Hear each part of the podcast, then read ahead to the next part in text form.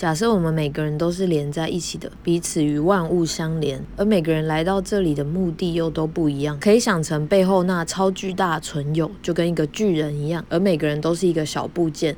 例如我是手指，你是牙齿，我们虽是一体，可存在的意义又很不同。当然，我们是朝同一个方向前进，因为我们是一体嘛。可是我大多负责摸，你则大多负责吃。我有时就会在脑中浮现“你开心就好”这句话，并不是一个消极的概念。